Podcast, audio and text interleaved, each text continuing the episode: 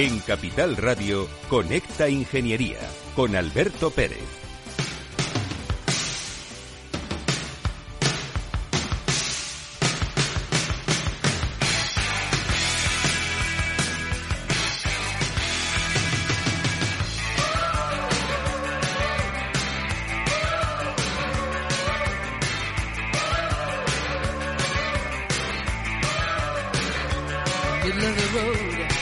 Sabes, estás escuchando con esta ingeniería, los reyes de la mañana de los miércoles.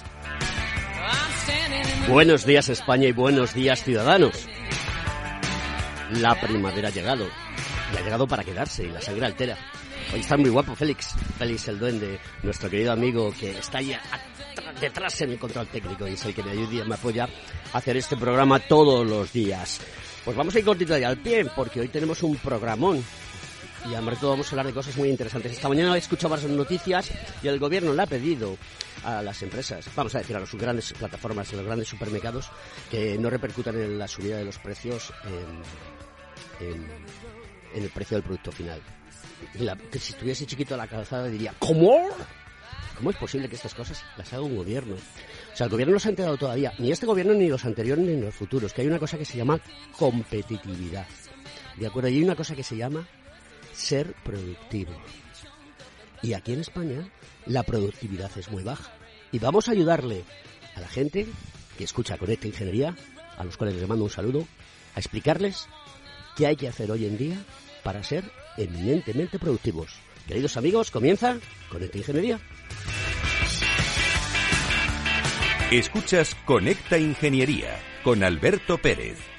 Según sondeos realizados por colegios profesionales, las licencias registran plazos de tramitación superiores a los 18 meses. Los encuestados afirman tener sentimientos de impotencia por los retrasos inaceptables y gravosos. En eCity, las licencias ya no son un problema. Gestionamos con celeridad tu licencia o declaración responsable de modo presencial o telemático. Te garantizamos trato personalizado, seguridad y solvencia. eCity es una entidad colaboradora urbanística del Ayuntamiento de Madrid con más de 10 años de experiencia. Solicita información, tu EQ de confianza, www.ecity.es. También puedes llamar al teléfono 914514499 o visitarnos. Estamos en la calle Jordán número 14 de Madrid. Acceso por el Colegio Oficial de Ingenieros Técnicos Industriales de Madrid. ¿Quieres ser empresa colaboradora del Cogitim? Gracias al convenio gratuito tendrás multitud de ventajas para tus empleados aunque no estén colegiados, tales como descuentos en formación presencial y online, acceso a proempleo para que puedas encontrar el perfil que más se adecue a tus necesidades y aparición en nuestras publicaciones y web, entre otras. Hoy más que nunca, colaboremos juntos. Puedes llamarnos al 91 448 2400. Estás escuchando Conecta Ingeniería. Buenos días Alberto, ¿qué tal estás? Pues mira, me pillas hoy viajando hacia Plasencia, donde vamos a inaugurar la primera instalación de telecomunicaciones que estará refrigerada de forma independiente y en exclusiva por paneles solares y baterías de litio. Pero quería traerte las noticias sobre el Congreso de la Lengua Española que se está celebrando en Cádiz y que fue presidida el pasado lunes 27 de marzo por los Reyes con la participación del director de la RAE Santiago Muñoz Machado y algunos representantes de las empresas tecnológicas en el que se está abordando el futuro del español en la inteligencia artificial y la carrera frente a su competidor el inglés.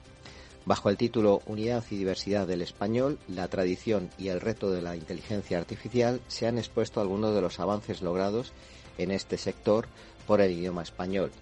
Hay que recordar que, lógicamente, la programación de la inteligencia artificial está dominada por su competidor, el inglés.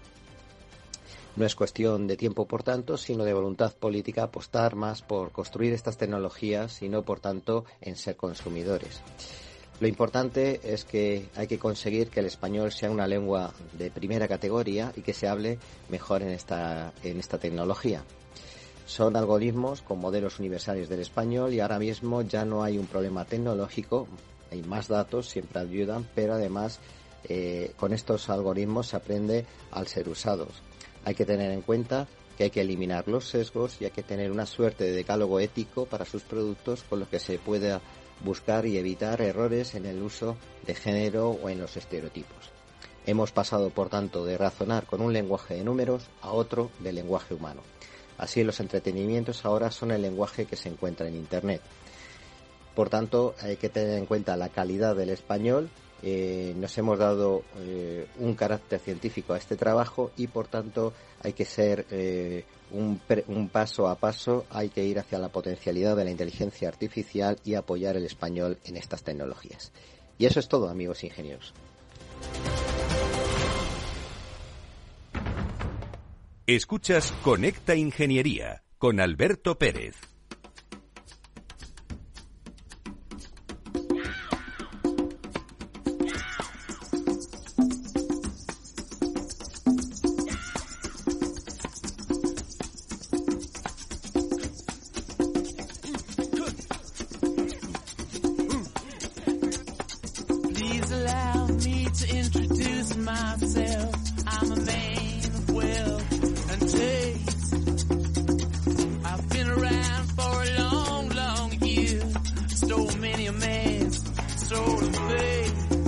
Mike Jagger.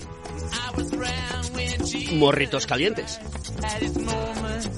Los Rolling Stones. Buenos días, querido Enrique Serrano Montes. Mm, muy buenos días, Alberto. ¿Cómo estás?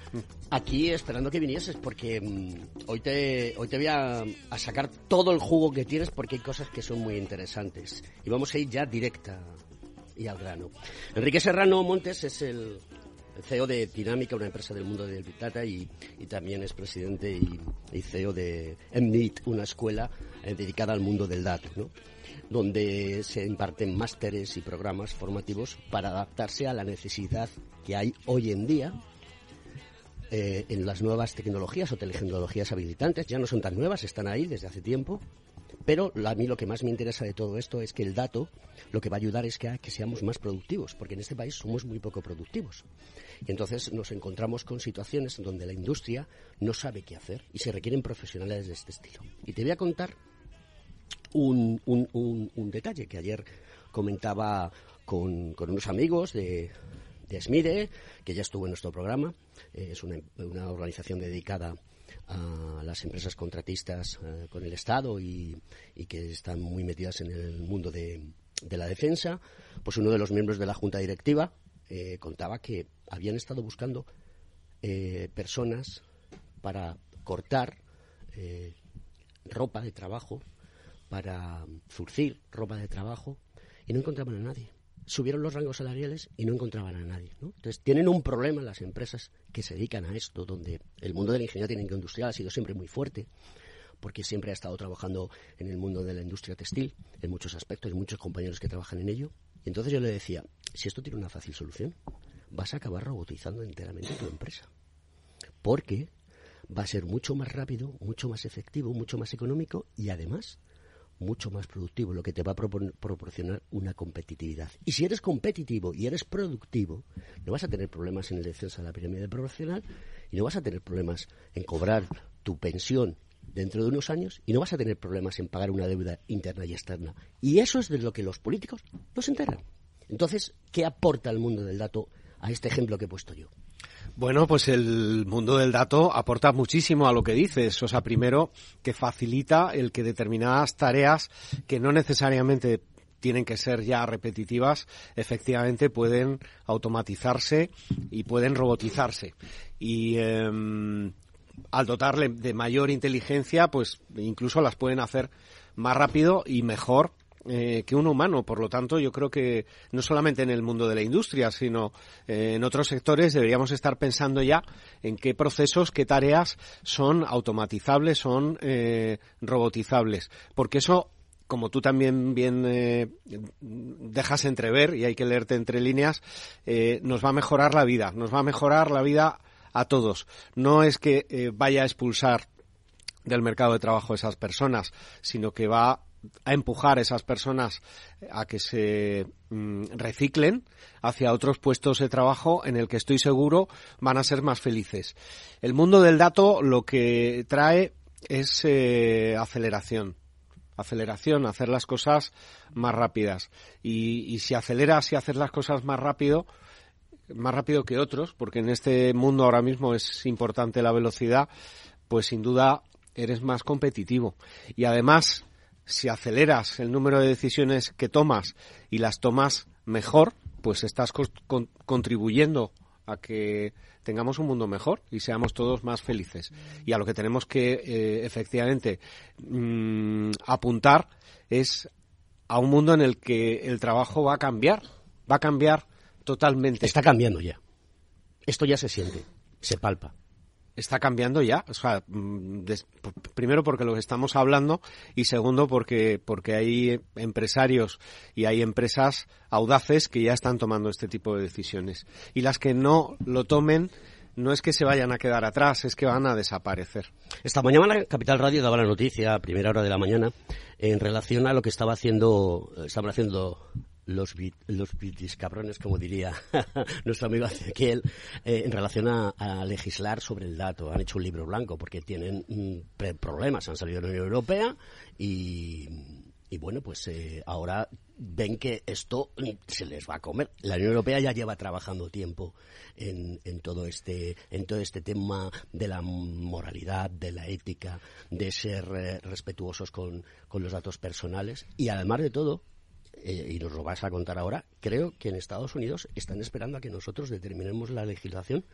No sé si para copiarla, no sé si para mejorarla o, por, por ejemplo, adaptarla a sus necesidades. Pues sí, efectivamente, alguien eh, hace muy poco preguntaba en un despacho en Washington, oye, ¿vosotros qué estáis haciendo al respecto? Es decir, desde el punto de vista de legislación en el mundo del dato, y la respuesta fue, estamos esperando a ver qué hacéis vosotros eh, para tomar decisiones. Yo creo que Europa legislar eh, lo hace muy bien, establecer normas, procedimientos, reglamentos y en el mundo del dato pues somos unos adelantados es decir tenemos el AI Act eh, a la vuelta de la esquina, probablemente a finales eh, de año.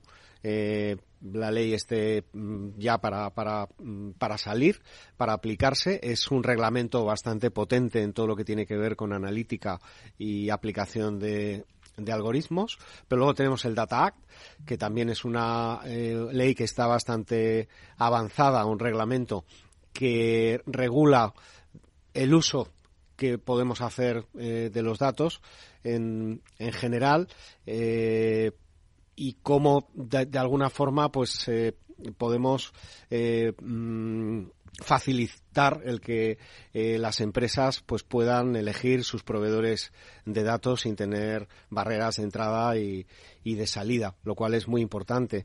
O el, Data Governance eh, Act, que también es otro reglamento para facilitar también el trasiego de datos pues entre gobiernos, empresas y demás, con lo cual tenemos un panorama en los próximos tres años en los cuales la reglamentación en datos en Big Data, en analítica, en inteligencia artificial, cambia las reglas de juego y las cambia bastante. Yo creo que para bien, eh, efectivamente, eh, mm, tratando de salvaguardar los derechos fundamentales de los ciudadanos, también de las empresas, evidentemente. Em, yo soy de los que opina, llamar a todo lo defiendo con vehemencia, que en este país se ha encargado la industria y que no ha interesado que haya industria. Eh, cualquier tipo de perfil de gobierno incluso el actual. No lo tiene claro, viven en su mundo de Yuppie. Pero bueno, eh, la única manera de seguir adelante es teniendo industria. Y si hay industria, hay servicios. ¿Cómo repercute la industria en los servicios? A ver, la industria es la pieza clave para que, para que existan servicios en cualquier economía desarrollada o no. Eh, quizá eh, el ciudadano medio está acostumbrado a ver más servicios, te acostumbras al teletrabajo, a, mm, parece ser que, bueno, pues que, que fabriquen otros, pero no se concibe una economía sin una industria fuerte y potente. Yo creo que en, que en el gobierno se han dado cuenta.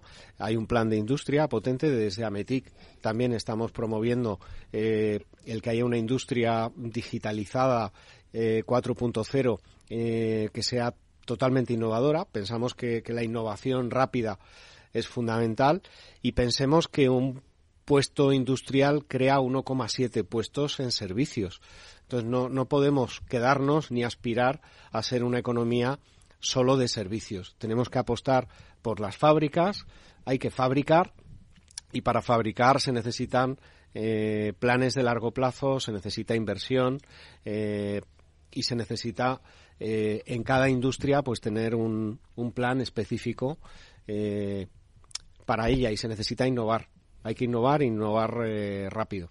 El mundo de la ingeniería industrial, donde está nuestro colectivo, nuestros compañeros del Colegio Oficial de Ingenieros Técnicos Industriales de Madrid, que patrocina este programa y que estamos trabajando duramente entre todos por darle bola al mundo de la industria, eh, pues está muy necesitado de que haya personas que se formen. ¿no? Y entonces yo quisiera que yo te voy dando eh, una especie de, de profesión, por decirlo de alguna manera, o un título que se le da a una persona habilitante para hacer algo y tú me vas contando eh, sobre ello, ¿no? Una persona que, que, elija formarse como data engineer, ¿qué va a hacer realmente? ¿Qué, ¿Qué, va a aprender y qué va a hacer en el futuro? Bueno, pues un data engineer eh, lo que aprende fundamentalmente es cómo trabajar eh, con datos masivos y en tiempo real, lo cual significa ser capaz de, diseñar implantar o implementar eh, arquitecturas de datos tecnológicas que normalmente están basadas en, el ecosistema Apache Hadoop eh, Spark eh, desde cero con tecnología open source tirando código y eso aplica tanto a pequeñas empresas como a medianas, aplica a industria, aplica a todos los sectores. Es decir, un ingeniero de datos es el arquitecto que de alguna forma define todo el ecosistema por el cual o todas las cañerías, nuevas cañerías, por las cuales el dato tiene que circular a altísima velocidad eh, mm, con cualquier tipo de dato, es decir, en este caso este tipo de arquitecturas asumen dato estructurado, no estructurado, vídeo, texto, etcétera, etcétera, que las antiguas arquitecturas de Business Intelligence no eran capaces de, digerir y dejarlo todo preparado para que eh, los analistas de datos, eh, la inteligencia artificial, empiece a rodar. O sea, por ejemplo, vamos a poner un ejemplo y me corrige si me equivoco. Eh, manejamos datos del tráfico en Madrid, en el Ayuntamiento de Madrid. ¿Ahí existe un data engineer? No solamente uno, sino un equipo que es el que ha montado toda la plataforma para que se haga toda la ingesta de esos datos de cualquier tipo de dispositivo, eh, Internet of Things, eh, de cualquier tipo de sensor para que eso pueda rodar en tiempo real, para que pueda asumir un, eh, una ingesta masiva de datos, imagínate, de todos los miles de sensores de la ciudad, pero también para que eh, pueda existir un consumo masivo de esos datos y la plataforma eh, no se caiga. Con lo cual, bueno, pues también ahí hay otros perfiles que tienen que ver con, con la operación, es decir, mm, que también son data engineers que se ocupan del mantenimiento, de darle, dotarle de escala al sistema en función del tráfico y en función de, volumen. Es fundamental. ¿Un data science qué es? Un data science es un científico de datos, es un científico eh, que... Lleva una probeta llena de datos, eh, una pipeta, eh, un calibre Sí, o sea, eh, mm, de, forma digital, eh, una vez que el data engineer le ha proporcionado toda la infraestructura, todas las autopistas de datos para que los datos circulen a alta velocidad, el data scientist es el que se encarga de efectivamente con esa pipeta con, con una serie de ingredientes cocinar los datos. Eh, y al final es lo más importante, es decir, con esos ingredientes. A ver, cocinar, cocinar es una palabra que se utiliza muchas veces eh, eh, cuando hay subterfugios por ahí de, las cloacas y demás. Cocinar quiere decir que él recoge una base de datos y de ese data lake crea el data warehouse donde después puedes introducirle las máquinas y tomar decisiones. ¿Estoy equivocado? Bueno, data lakes, data warehouse, es decir, almacenes de datos desde el punto de vista físico, desde el punto de vista de software, eh, es el papel del data engineer. Él lo que tiene que hacer es, eh, en función de ciertos criterios pues de negocio, de ciertas variables, de problemas, retos que haya que resolver, preguntas, preguntas complejas, eh, tiene que preparar los datos para resolver esas preguntas complejas. Es decir, hace un paper sobre algo, lo pone y si se valida por la comunidad, tira para adelante y hay, hay alguien que está inventando, ¿no? Es un investigador. Mm, bueno, hay, puede haber dos facetas. Puede haber una que sea investigador y al final toda su investigación la plasma en un paper que se publica eh, y puede ser eh, un data scientist más operativo que lo que hace es eh, capturar ese paper que puede haber escrito otro y ponerlo en, en operación o, o, todo lo puede hacer él mismo, depende. Pero claro, eh, le, quiero recordar a la gente que todo esto es muy transversal, se nutren unas cosas de otras y hay partes muy comunes y que en la pequeña y mediana empresa que tenemos en España, que es el 99,99, pues te toca aprender un poco de todo, ¿no? Claro, entonces eh, ahora mismo los perfiles son muy polivalentes y se va directamente a resolver problemas, a resolver retos. Eh, ya cogeremos el paper donde esté, la última tecnología, pensemos si lo estamos viendo con GPT 4 GPT-5 que está a punto de, salir de la cocina. Luego, hablaremos de ello en la segunda parte del programa. Cuando hablo de cocina lo hablo en el buen sentido. Sí, sí, sí, lo sé. que soy muy malvado. Oye, ¿qué hace un People Analytics? Bueno, pues eh, un People Analytics, eh, cada vez en las empresas eh, las personas somos los que más datos proporcionamos y, y, analizar esos datos, datos de las personas, para tomar decisiones sobre las personas, sobre eh, dónde encajar en cada puesto, sobre su rendimiento, sobre su bienestar, sobre su motivación, pues cada vez hay más analítica de datos para mm, arrojar datos en este sentido, indicadores y sobre todo establecer eh, planes de mejora. Hoy en día es posible saber, te diría que casi en tiempo real, si una persona eh, ha entrado esta mañana motivada, desmotivada, qué es lo que le motiva, qué es lo que le desmotiva, cómo va a salir en términos de rendimiento eh, igual, pero sobre todo en términos de talento y saber qué trayectoria y qué traza va a poder seguir esa persona desde el punto de vista de talento y cuál es la mejor función, el mejor rol y dónde mejor encaja en una organización,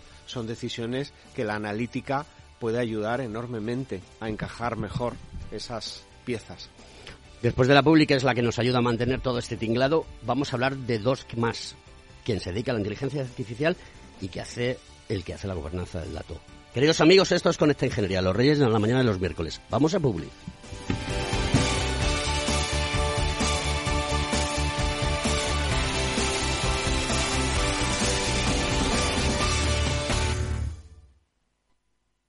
Hey, asistente, busca cómo invertir ante la subida de tipos. Hay aproximadamente 37 millones de resultados. ¿Quieres que los lea? Uf, mejor que no. Puedes seguir buscando entre millones de contenidos, pero un asesoramiento de calidad solo te lo dará un especialista. En Renta 4 te ofrecemos un servicio de asesoramiento gratuito siempre que lo necesites. Entra en r4.com y descubre cómo te podemos ayudar. Renta 4 Banco. ¿Quieres más?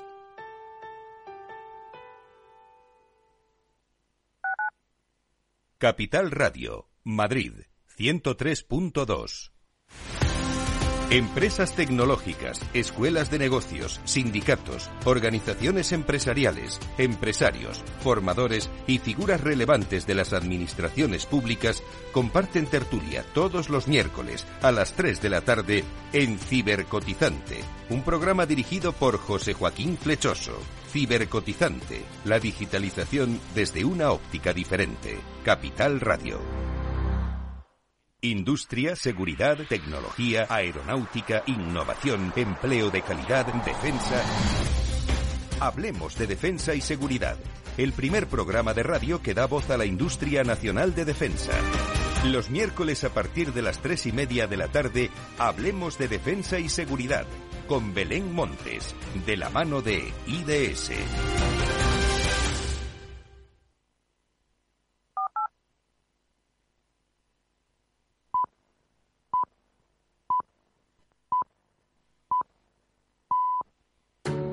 Conecta Ingeniería con Alberto Pérez.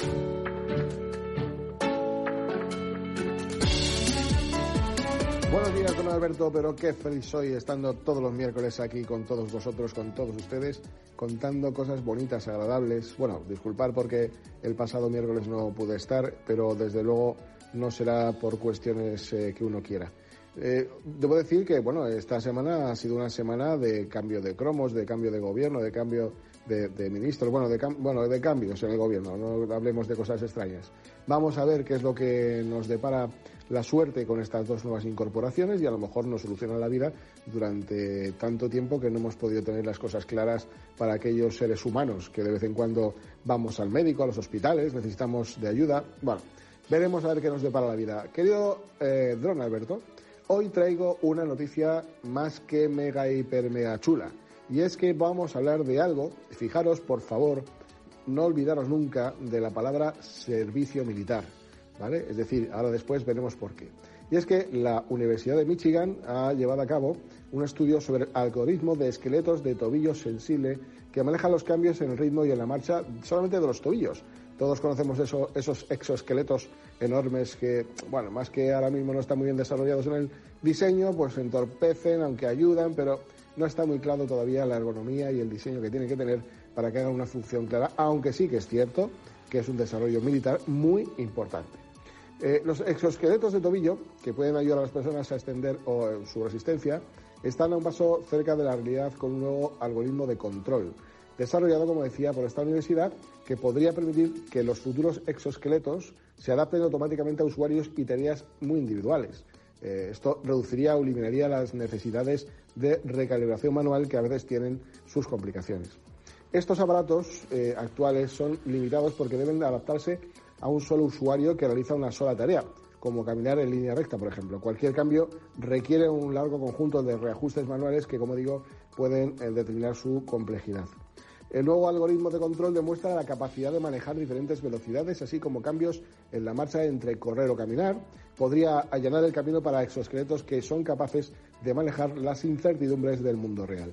Es decir, básicamente cuando nos encontramos con eh, socavones donde hay agujeros porque el ayuntamiento no lo arregla. En definitiva, este tipo de cosas lo podría controlar. Podría ser un adulto mayor que normalmente no podría caminar en el parque con sus nietos, pero el usar el sistema ahora tiene también una asistencia adicional que les permite hacer más de lo que podría hacer anteriormente. Eh, especialistas seniors del área de investigación de esta Universidad de Ingeniería Industrial y de Operaciones se centraron en el tobillo porque desempeña un papel clave en la movilidad de muchas personas, sobre todo de personas mayores, pero también, sobre todo, en aquellos aspectos del entorno militar que en un momento determinado, por cansancio o agotamiento, los soldados pues decaen. En este sentido, decirte un detalle claro para que veas mm, en qué línea va y quién eh, invierte en la investigación. Porque este estudio, ni más ni menos que ha sido financiado por el subsecretario de Defensa para Investigación e Ingeniería bajo el contrato de las Fuerzas Aéreas de los Estados Unidos. Bueno, cada cual que saque sus conclusiones, pero si desde el punto de vista de la defensa podemos hacer cosas para los seres humanos en el mundo civil, bienvenido sea. Nada más amigos, que paséis una buena semana y nada, buena Semana Santa para todos.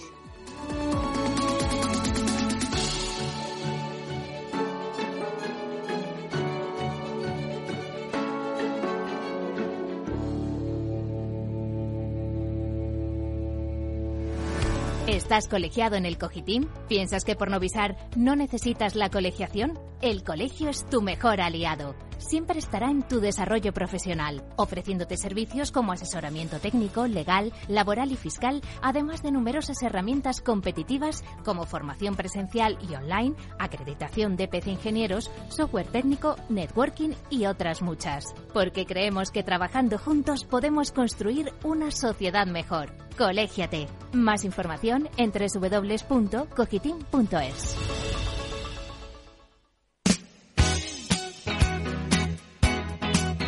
En Capital Radio, Conecta Ingeniería con Alberto Pérez.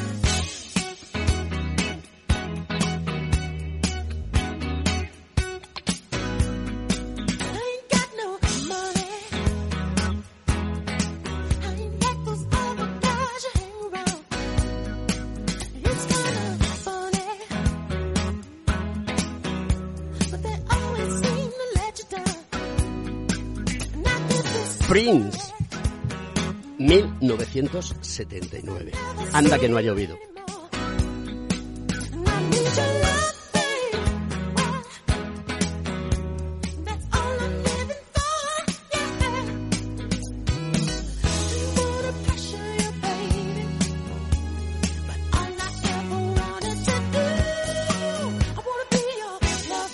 Yo quiero ser tu amante. No se te olvide, princesa. Quiero ser tu amante. Vamos a continuar con con el programa, Enrique. Eh, pero es que esto es Conecta Ingeniería. Y uno de nuestros oyentes me está escribiendo por LinkedIn. Julio Tejedor, un fuerte abrazo, es un fiel seguidor nuestro. Dice, el mundo del dato es tan etéreo que hasta las profesiones y sus responsabilidades aún están por definir.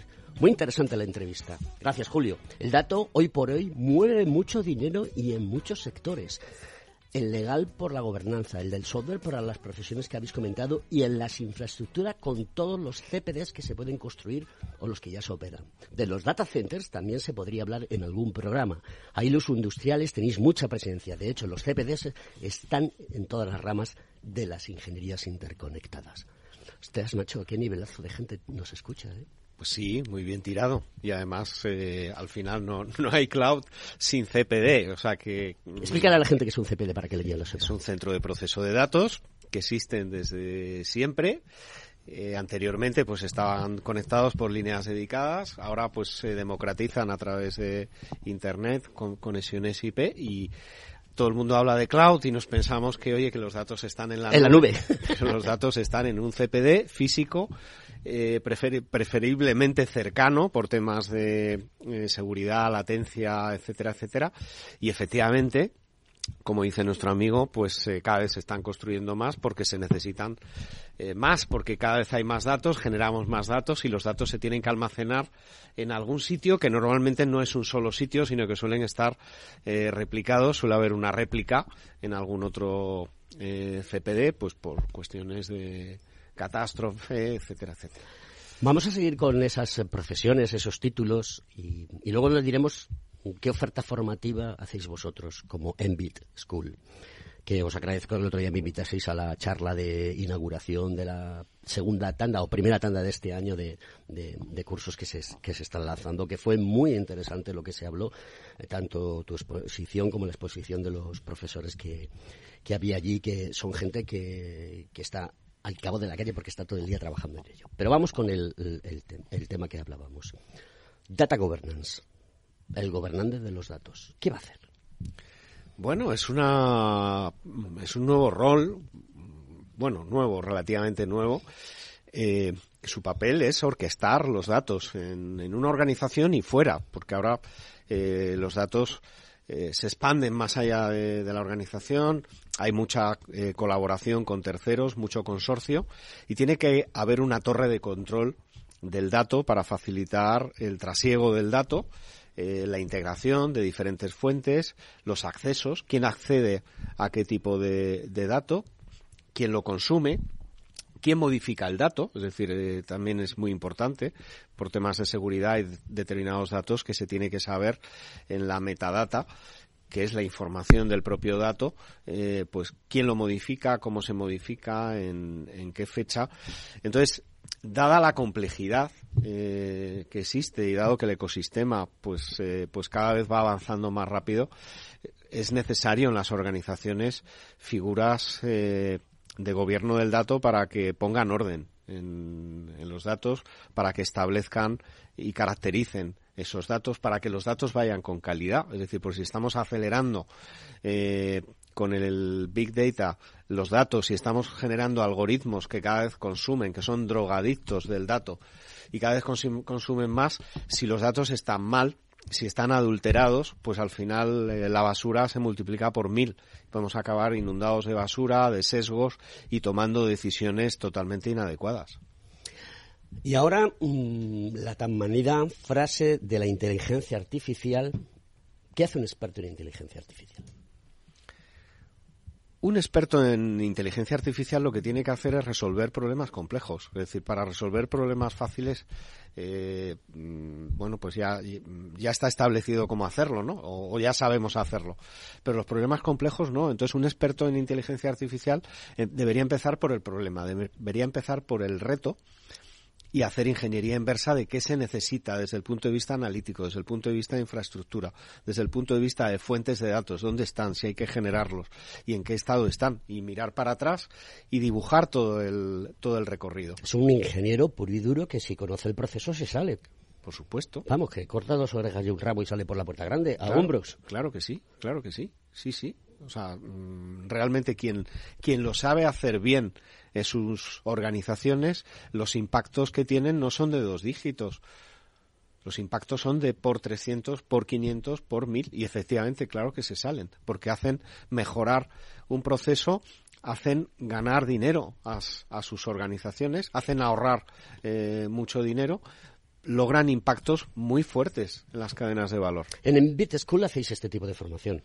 En Envit School nos dedicamos a hacer este tipo de, de formación en Data Engineer, en Data Science, en People Analytics, en Data Analyst, eh, donde hay una demanda también muy potente en el mercado. Entonces transformamos, transformamos vidas, transformamos eh, carreras profesionales, logramos. Cuando, hablas de, de transformar, quieres decir que la gente tiene un mejor trabajo, un trabajo de calidad, bien pagado. Cuando, em, hablo de transformar es que... ¿En, qué, rango salarial? Porque hay que darle un número, ¿de acuerdo? Yo me acuerdo un día que hablábamos aquí que se había disparado, eh, había una especulación enorme con el tema de, de las energías renovables, donde se estaban ofreciendo salarios de 200.000 euros. Yo no sé si la gente sabe lo que son 200.000 euros al año, que es muchísimo dinero. Eh, y te da para tener una vida, pero que es muy, muy, muy gratificante desde el punto de vista peculiario, ¿de acuerdo? Pero no, a lo mejor tienes que trabajar mucho. Pero, ¿en qué rango salarial se está moviendo ahora mismo eh, la demanda en el mercado? ¿Qué, qué tiempo... Los, los alumnos que vosotros formáis, ¿En cuánto tiempo salen al mercado laboral y, ya están funcionando?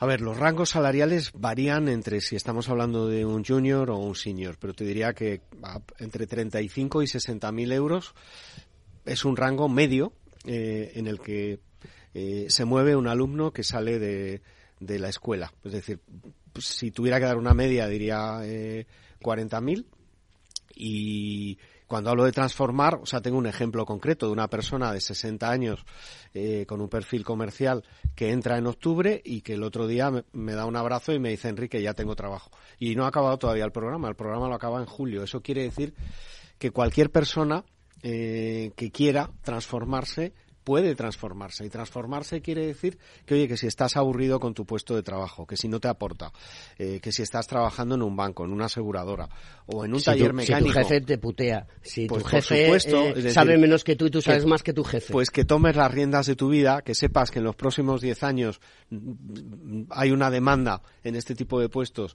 que no va a ser cubierta y que en, en cuestión de meses con una pequeña inversión y esfuerzo por tu parte, pues puedes hacerlo, puedes encontrar un puesto de trabajo. ¿En cuánto tiempo podríamos, una persona puede tener la capacidad ya de empezar a funcionar? Porque me estás diciendo, antes de que acaben el, el, programa formativo, ya la gente se está colocando.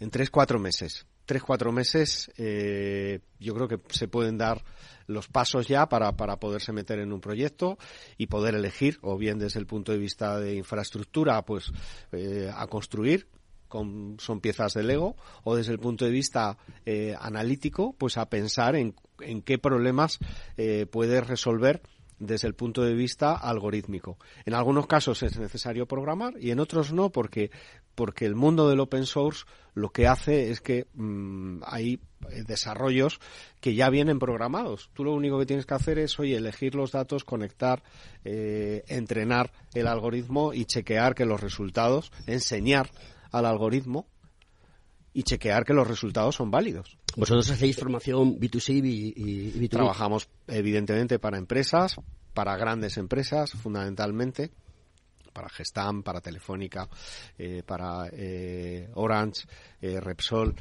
y trabajamos también en un mercado abierto para todo aquel que se quiera matricular, es decir, es entrar en nuestra web mbitschool.com y cualquiera se puede matricular y por cierto que eh, esta semana empiezan los programas más potentes de Data Engineer, Data eh, Science, em, de People Analytics, eh, de inteligencia artificial, Deep Learning, con lo cual... ¿Tú que conoces mi perfil? Sí. ¿Cuál me recomendarías? Data Engineer, sin duda tú eres un data engineer, tú eres un data warrior en toda regla. Con lo cual ese es tu programa. Ese es mi programa. Eh, más preguntas que te voy a hacer que son muy interesantes eh, en este sentido. Eh, me has dejado noqueado con eso del data warrior. muy bien. Oye, estamos hablando, claro, la gente le, puede echar para atrás dos conceptos, o mejor dicho, dos handicaps que pueda tener. A, el handicap del inglés, porque indudablemente hoy en día el que no habla inglés tiene un problema serio. Tiene un problema serio porque no se entera. El que no habla inglés pues no puede acceder a papers, no puede acceder a documentación. Está fuera de los foros, está fuera del circuito. Está fuera del circuito. Y luego está el tema de la programación. Aprender lenguajes programáticos o de programación de computación, en algunos casos eh, puede ser duro, porque tienes que tener la mente muy limpia, muy analítica, muy estructurada, repetir muchas veces las cosas. Es como aprender un idioma. Pero ambas cosas que te he dicho pueden tener una solución. Y vamos a hablar de ello ahora, ¿no? De ChatGPT 3, eh, GP3, eh, perdona, ChatGPT 4 y 5 que nos va a, aparecer en breve. quiero que me cuentes un poco la historia, porque la contaste el otro día, y quiero que mm, vayas nutriendo la audiencia para que la gente sepa qué es. Es decir, con ChatGPT yo puedo coger un paper, lo meto y sale traducido. Perfecto. ¿De acuerdo? Puedo hacer eh, algoritmos de código perfectos, porque te lo puede hacer. Con lo cual, cada vez hay más tendencia al low code, saber un poquito de código, o al zero code. O sea, es decir, no necesitas saber código, porque ya alguien lo va a hacer por ti. Va a haber expertos que les mola meterse ahí y hacer esas cadenas de, de, caracteres eh, alfanuméricos que, que, dan un montón de información a la máquina para que el lenguaje lo, lo. O sea, la máquina entienda ese lenguaje. Porque además de todo, creo que cada vez los, los, lenguajes de programación son más sencillos de, de, manejar, se hacen de una manera mucho más flexible, ¿no? A ver, saber programar es saber relacionarse con las máquinas. Como cada vez la tendencia que vamos a tener es a relacionarnos más con ellas, yo lo que recomiendo es a saber programar. Hay diferentes niveles, como tú dices. Es decir, saber programar no hay que tenerle miedo, es como saber un idioma, con la diferencia de que no te puedes equivocar. Es decir, si te equivocas en un punto, en un, dos puntos, en un paréntesis, en algún símbolo, pues el programa no funciona o funciona mal. Sin embargo, en un idioma, oye, pues mm, no puedes puedes no ser perfecto, pero, te comunicas, pero, te, entiendes y te comunicas. ¿Qué es lo que pasa? Pues que con eh, la inteligencia artificial que estamos llamando generativa, que está basada en los transformers, y que los transformers al final el origen es eh, Google, y que lo, lo coge una fundación que es eh, OpenAI, que inicialmente estaba apoyada por Elon Musk, cuando sobre todo pues era tenía un objetivo no lucrativo. Hoy el objetivo probablemente es una fundación que puede buscar o puede tener otros objetivos, sobre todo cuando está recibiendo donaciones enormes y sobre todo cuando quieres acceder al código o a las APIs desde un punto de vista profesional, pues tienes que pagar por ello, ¿no? Para jugar evidentemente no, pero yo creo que en el mundo serio de la empresa pues no jugamos con eh, ni con chat ni con las diferentes versiones de GPT, que lo que hacemos es, eh, bueno, pues tocar código, entrenarlos eh, y adaptarlos para que solucionen problemas. Efectivamente, la generativa, pues eh, genera, y genera porque se la ha entrenado para generar desde el punto de vista de imágenes, desde el punto de vista de texto. Entonces, por ejemplo, con aplicaciones hay varias, pero Copilot, pues al final tira código y puede tirar muchísimo código y yo creo que no hay un desarrollador hoy en día que no esté utilizando Copilot para sus desarrollos. Evidentemente, pues se quita una cantidad enorme de trabajo, es más productivo y al final añade valor al código en lo que él eh, opina que es prudente o de alguna forma lo revisa. Digamos, eh, en este caso, quita el árbol, ve el bosque y lo que hace es meterle creatividad para encontrar soluciones más eficaces y más eficientes para la sociedad. Efectivamente, es decir, da más valor añadido, le puede añadir eh, creatividad, complejidad, adaptación, eh, contextualidad, porque eh, evidentemente los algoritmos no, no, no, saben lo que hacen, ni para qué lo hacen, simplemente lo hacen. Y esa es la, la labor, yo diría, del nuevo programador de hoy, que es infinitamente más productivo y lo hace mejor. Allí otra profesión que no está sonando mucho en los medios, pero que va a aparecer y va a sonar en los, medios, los medios mucho, que es eh, el prompt engineering, ¿vale? el, ser el ingeniero o engineering. O sea, ser el ingeniero que se comunique con la máquina. El prompt es esa línea donde yo meto la información, pero hay diferentes tipos de formas de comunicarse con la máquina. Y en función de cómo te comuniques, como con las personas, le sacas más o menos información.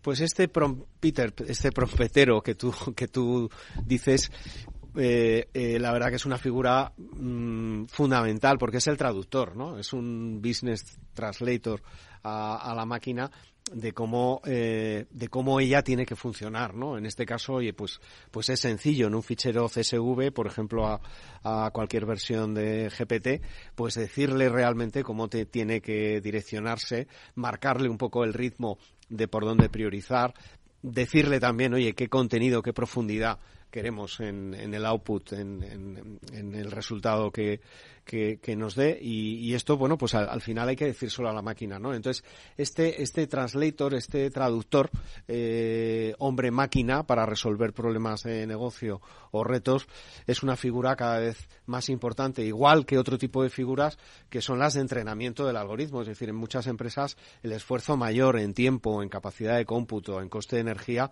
se va en el entrenamiento y preparación de los datos. Y esto es externalizable perfectamente a factorías que sean factorías de entrenamiento. Y va a haber entrenadores, como en los eh, gimnasios, de, algoritmos.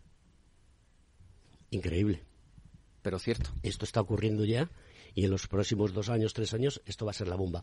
Cuéntale a la gente que es ChatGPT 3, ChatGPT, ¿de acuerdo? En su versión 3, en su versión tres y medio, 4, 5 o 27. ¿Qué es? Bueno, pues ¿En qué consiste? Mm. ¿Qué te da? ¿Qué, hace? No es, no es eh, nada nuevo, es decir, aunque ahora, bueno, pues todos estemos hablando y sobre todo yo creo que de la versión 3.5, que es la que ha dado resultado a Chat eh, GPT, pues es de la que más se ha hablado. Como sabéis, la 4 eh, acaba de salir y la 5 pues probablemente está en cocina y saldrá eh, pues en el verano. Está basado en... O sea, que va a haber una diferencia de poquísimos meses con las versiones. Lo que quiere decir que a final de año probablemente haya un ChatGPT 6. Bueno, pues lamentablemente Moore eh, acaba de fallecer y, y, su ley también, ¿no? Que decía que cada 18 meses se duplicaba la capacidad de cómputo.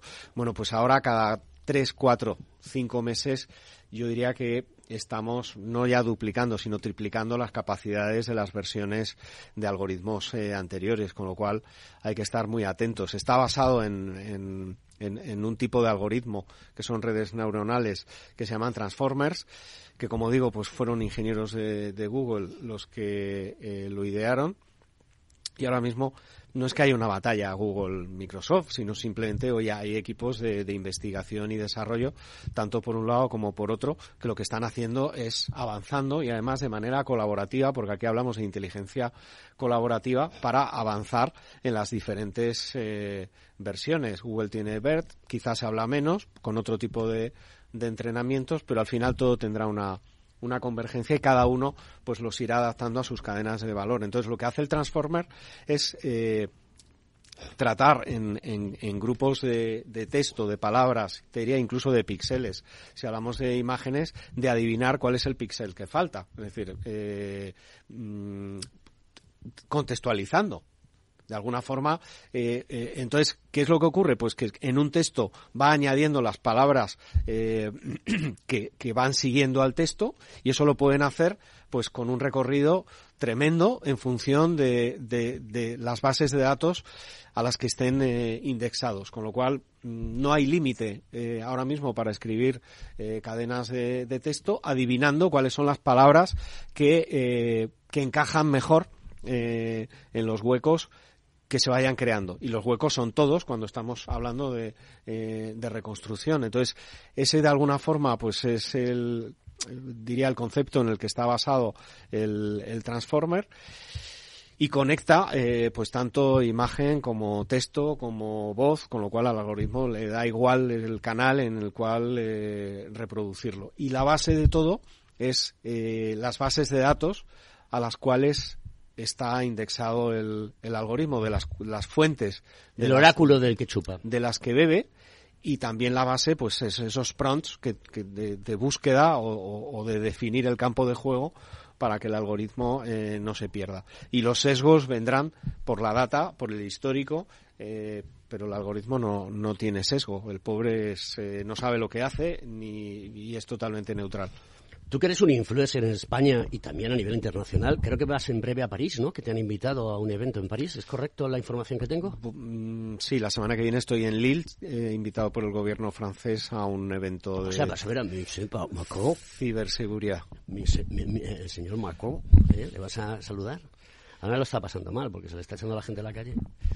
Bueno, o sea, son decisiones que que son impopulares y, cada uno en su casa pues verá cómo las toma. Hay un problema con las pensiones a largo plazo y hay que tomar decisiones importantes hoy para que mm, resolver problemas muy serios de futuro. Productividad. Pero bueno, eh, voy a comentar una curiosidad que seguro que la han escuchado los que siguen a Luis Vicente Muñoz en La Bolsa y la Vida aquí en, Capital Radio a primera hora de la mañana, el programa este nuestro, eh, hablaban de que Macron Michel Macron, pues em, quería que se impusiese en la Unión Europea el hidrógeno rosa, porque es el hidrógeno que se va a producir a través de utilizar energía nuclear. Porque, bueno, ya sabemos que la energía nuclear está muy mal vista, pero hay muchas personas que se dedican y muchas instituciones que se dedican a menoscabar cierto tipo de, proyectos industriales y de ingeniería que hoy en día es de lo más seguro los accidentes que, han ocurrido ha sido porque eh, estaban en sitios o no se han mantenido o no eran conscientes, que sí que lo eran, de que podía haber maremotos y terremotos y podía generar lo que generó Fukushima, por ejemplo. Pero es otra salida, ya le han puesto nombre, hidrógeno rosa. Suena bueno, eh, a ver, o sea, la energía nuclear eh, está ahí, es decir, quizás se habla, se habla menos. Eh, yo creo que quizá nos quedan todavía 20 o 30 años para, para la fusión nuclear, se sigue investigando, con lo cual no es algo desechable y efectivamente pues los dos grandes, grandísimos problemas que ha habido, pues yo creo que son, tienen unas causas muy definidas y unos errores que yo creo que están muy muy analizados. La Unión Europea quiere poner electrolineras cada 60 kilómetros y hidrogeneras cada 200. Esto va a cambiar. Hay que sacar energía, porque sí que es cierto que se necesita mucha capacidad, ¿no? Entonces, eh, aquí hay un reto fundamental donde el mundo de los datos va a ayudar a que esta, esto sea más eficaz, más eficiente, ¿no? O sea, que hay que decirle a la gente, oye, estudies lo que estudies en el mundo de la ingeniería, fórmate en el mundo del dato. Bueno, es que los datos de alguna forma nos, nos, van a marcar el camino de lo que hay que hacer para ser más eficientes, para ser más competitivos, como, como tú decías, y para tomar, para resolver problemas. Es decir, ahora mismo hay un problema de, escasa capacidad de red de conectividad. Es decir, y eso pues, pues hace que, que los que tenéis coches eléctricos, pues no los saquéis de la ciudad. Entonces, bueno, pues está claro que, hasta que no se le dé al, consumidor la confianza de que podrá moverse por cualquier punto de España y que no tenga que estar planificando su ruta viendo dónde están eh, las electrolineras, pues eso yo creo que va a cambiar el mercado. Enrique Serrano Montes, muchas gracias. Eh, CEO de Dinámica y CEO de, y presidente de Envit School. Podéis encontrar envitschool.es. .com, perdona. Y, bueno, animamos a que todos eh, vean vuestra, vuestra página web y que se enteren y, vamos a ver si llegamos a un acuerdo con nuestro colegio profesional para que haya una relación mutuamente beneficiosa y todos nuestros compañeros se pueden beneficiar de una oferta eh, formativa eh, exclusiva en el mundo del dato. Tendrán un descuento especial. Muchas gracias. Queridos amigos, esto es Conecta Ingeniería y nos tenemos que marchar. Un beso para todos.